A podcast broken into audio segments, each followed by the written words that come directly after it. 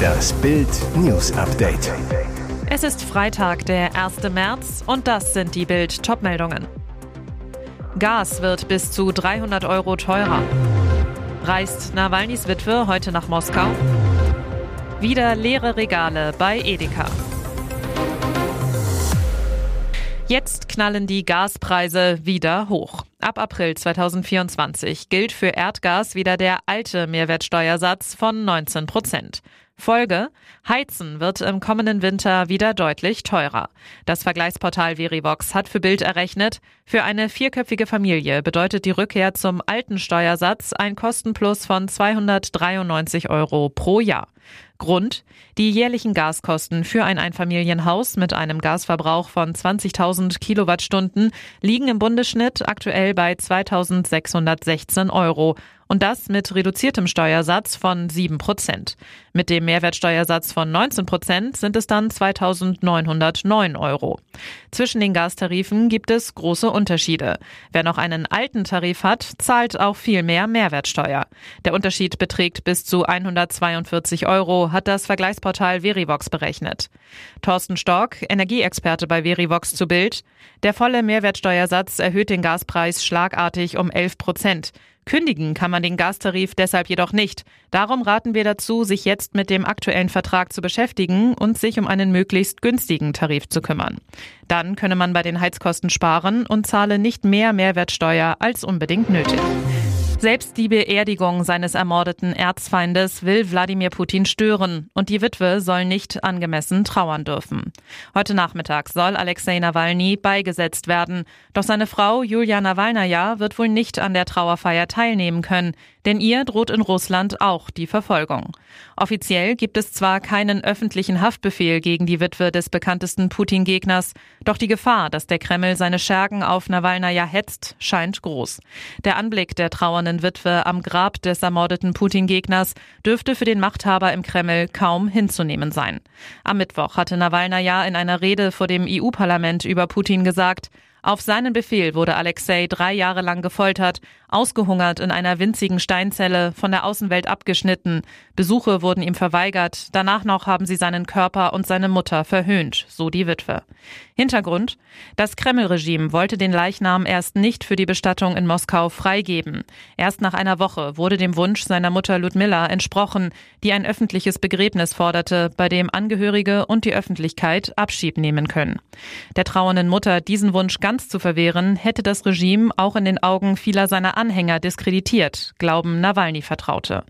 Die Organisation der Beerdigung wurde durch die Behörden behindert. So hätten Bestattungsunternehmen abgelehnt, als sein Name fiel, erklärte eine Sprecherin von Nawalnys Team. Dies sei auf Druck der Behörden geschehen. Es kracht offenbar wieder zwischen dem Milka-Hersteller und Edeka. Zuletzt hieß es von Edeka, Produkte vom Hersteller Mondelez wie Milka oder Philadelphia seien wieder in den Märkten verfügbar. Doch nicht alle. In Berlin entschuldigte sich ein Edeka-Händler per Aushang, dass sein Regal mit Milka-Gebäckvariationen komplett leer ist. Hier ist wohl etwas schiefgelaufen. Klingt untertrieben, denn Bild erfuhr, manche Milka-Artikel werden weiterhin nicht bei Edeka angeboten. Es ist verrückt. Die Gebäckvariationen waren in den letzten Wochen sogar im Handzettel ein Sonderangebot. Die Packung für 1,59 Euro statt 1,99 Euro. Im Internet werben Edeka und Milka zusammen auf einer Homepage für eine Rabattaktion. Kaufe Produkte von Milka für 5 Euro und gewinne attraktive Preise und doch wieder leere Regale. Auch bei edeka24.de lässt sich das Milka-Gebäck nicht bestellen.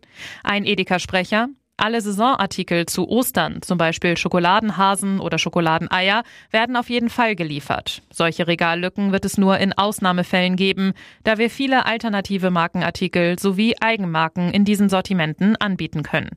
Heißt, der Einzelhändler soll die Lücken mit Edeka Eigenmarken füllen.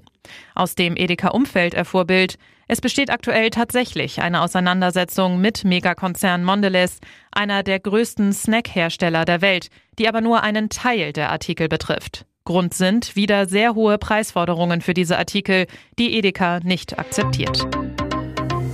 Und jetzt weitere wichtige Meldungen des Tages vom Bild Newsdesk. RAF-Terroristin Daniela Klette, das Psychogramm einer Gejagten. Es ist die größte Überraschung nach der Festnahme einer der meistgesuchten Verbrecherinnen Deutschlands. Während alle glaubten, die Ende der 80er Jahre abgetauchte RAF-Terroristin Daniela Klette verstecke sich im Untergrund, lebte sie 20 Jahre lang ein augenscheinlich ganz normales Leben im Herzen von Berlin. Daniela Klette, die sich Claudia nannte, war im Tanzverein, besuchte Lesungen, ließ sich bei öffentlichen Auftritten fotografieren, wie beim Karneval der Kulturen. Sie postete Fotos bei Facebook, hatte einen Freund und lebte mit Hund in einer Dreizimmerwohnung im Bezirk Kreuzberg. Ein Foto legt nahe, dass sie sogar nach nach Brasilien reiste, mit einem italienischen Pass und unter falschem Namen. Aber was macht es mit der Seele, wenn man weiß, dass man gesucht wird und jederzeit festgenommen werden kann? Was nach einem verblüffend normalen Leben aussieht, ist in Wahrheit Teil der Tarnung und nur einer von zwei Bereichen ihres Doppellebens, in dem sie auch Verbrecherin war, sagt der erfahrene Profiler Axel Petermann zu Bild. Petermann über die Strategie dahinter. Ich kenne meine dunkle Seite und ich weiß, dass ich anderen genau das Gegenteil vormachen muss, um nicht aufzufallen. Mehrfach soll Klett aus ihrem unauffälligen Leben ausgebrochen sein, um Raubüberfälle zu begehen. 1999, 2006, 2015, 2016. Denn Klette brauchte Geld. Ein Versuch, sich zu alimentieren, versorgt zu sein, so der Kriminalist. Und zwar mit einem Knaller. Lieber einmal ein Coup mit großer Beute, von der man eine ganze Zeit leben kann, als viele kleinere Überfälle, wie zum Beispiel auf Tankstellen, die in der Summe ein viel größeres Entdeckungsrisiko bergen. Sich immer verstellen und als jemand anders ausgeben zu müssen, ist ein fürchterlicher Stress und ein enormer Druck, erklärt Peter Mann. Klettes ewiger Begleiter muss die Angst gewesen sein, die Angst aufzufliegen. Mit ihrer gefälschten Identität war sie sich hingegen offenbar so sicher, dass sie keine Scheu hatte, sogar eine Reise mit ihrer Tanzgruppe nach Brasilien zu unternehmen. Womöglich fühlte sie sich im fernen Südamerika freier als in Deutschland, wo sie zu den meistgesuchten Verbrechern zählte. So frei Klettes Leben bis zu ihrer Festnahme auch schien, es war ein Leben voller Zwänge. Experten besorgt. Putins geheimer Atombombenplan enthüllt. Frontalangriff auf den Westen. Am Donnerstag holte Kreml-Tyrann Wladimir Putin in seiner Rede an die Nation zum verbalen Schlag gegen die NATO aus. Doch, wie angriffslustig ist man im Kreml eigentlich wirklich? Geheime russische Militärdokumente zeigen jetzt, die Schwelle für den Einsatz von Nuklearwaffen ist bei Russlands Machthaber Putin niedriger als bislang bekannt. Die Financial Times hat Informationen zu insgesamt 29 Verschlusssachen aus den Jahren 2008 bis 2014, in denen unter anderem die genauen Kriterien für mögliche Angriffe ausgearbeitet sind, veröffentlicht. In einem der Geheimdokumente werden umfassende Kriterien für einen potenziellen Nuklearschlag genannt, darunter eine feindliche Landung auf russischem Hoheitsgebiet, die Niederlage von Einheiten, die für die Sicherung von Grenzgebieten zuständig sind, oder ein unmittelbar bevorstehender feindlicher Angriff mit konventionellen Waffen. Konkret, die Schwelle für einen russischen Nukleareinsatz ist den Unterlagen zufolge eine Kombination von Faktoren, bei denen Verluste der russischen Streitkräfte unwiderruflich dazu führen würden, dass es ihnen nicht gelingt, eine größere feindliche Aggression zu stoppen. Weitere mögliche Bedingungen für einen russischen Nuklearschlag sind laut den Geheimpapieren die Zerstörung von 20 Prozent der russischen strategischen U-Boote mit ballistischen Raketen, 30 Prozent der atomgetriebenen Angriffs-U-Boote, drei oder mehr Kreuzer, drei Flugplätze oder ein gleichzeitiger Treffer auf die Haupt- und Reservekommandozentrale Zentralen an der Küste.